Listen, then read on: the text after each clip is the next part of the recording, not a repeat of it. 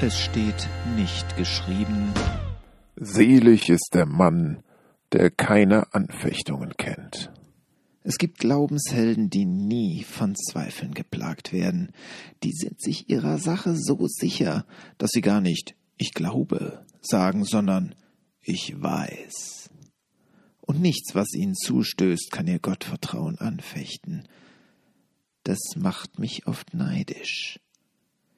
Wie glücklich sind diese Menschen, denen meine dauernden Zweifel fremd sind, die sich nie fragen müssen, ob der Segen noch da ist, ob Gebete erhört werden, ob es Gott denn überhaupt gibt.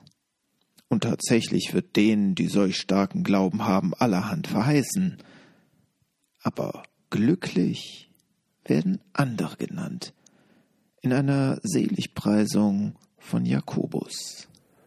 Selig ist der Mann, der die Anfechtung erduldet, denn nachdem er bewährt ist, wird er die Krone des Lebens empfangen.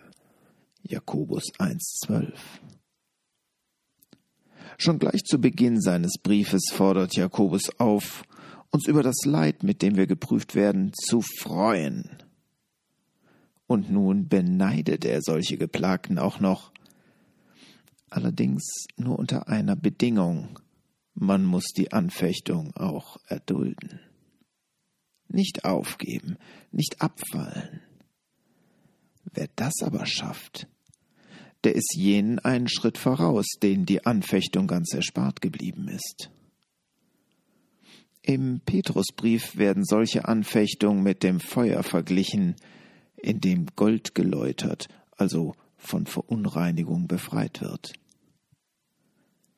auch wenn es schwer fällt. Wenn die nächste Anfechtung kommt, will ich sie als einen willkommenen Trainingsgegner begrüßen, mit dem ich meinen Glaubensmuskel stärken kann, bis ich es eines Tages zur Siegeskrone schaffe.